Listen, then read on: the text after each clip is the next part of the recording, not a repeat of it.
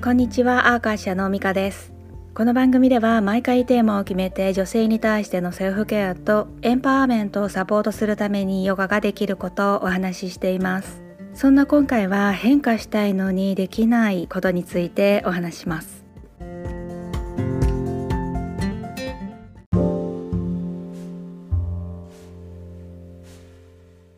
変化を嫌う傾向が遺伝子的にも日本人は高いって聞きます。もちろん誰もが結果がわからないことよりもとりあえずの現状を選択することっていうのがね当然なんですけれども明らかにこのままでは良くないと感じていて何かを変えたいって考えてるのにできないと思ってる人って多いのかもしれません。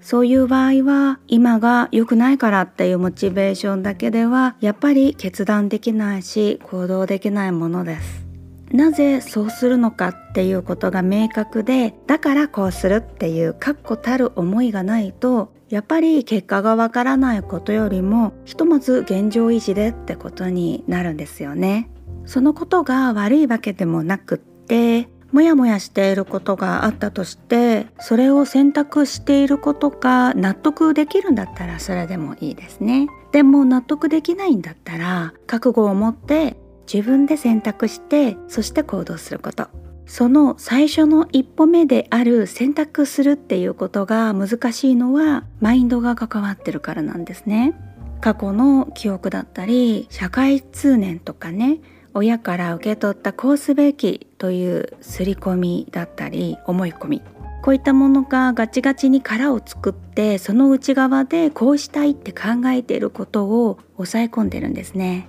こういった考え方の癖っていうんですけれどもね。これを新しい思考のパターンに上書きしなくちゃいけないんですけれどもそれに一番効果的なのは洋画学派としては呼吸法です。1日20分ぐらいのね呼吸法をするのは最初はちょっと難しく感じるかもしれないし普段の呼吸にすぐ戻っちゃうんですね。20分とか集中して意識的な呼吸にするのは結構テクニックが必要なんですね。こういった意識的な呼吸っていうのはね一度身につけたら逆上がりとか自転車に乗るっていうことよりも一生ものになります。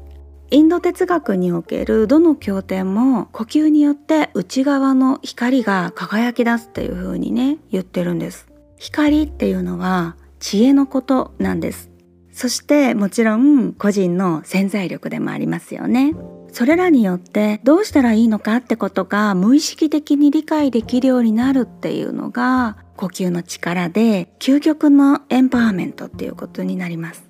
それでも変化が怖いって考える人多いかもしれないんですけれども自分で選んだっていうそういう自覚を持っていると結果がどうあれ納得できるっていうことがね意外と多くてそれは経験した人だけが理解している分かっていること。だったりします。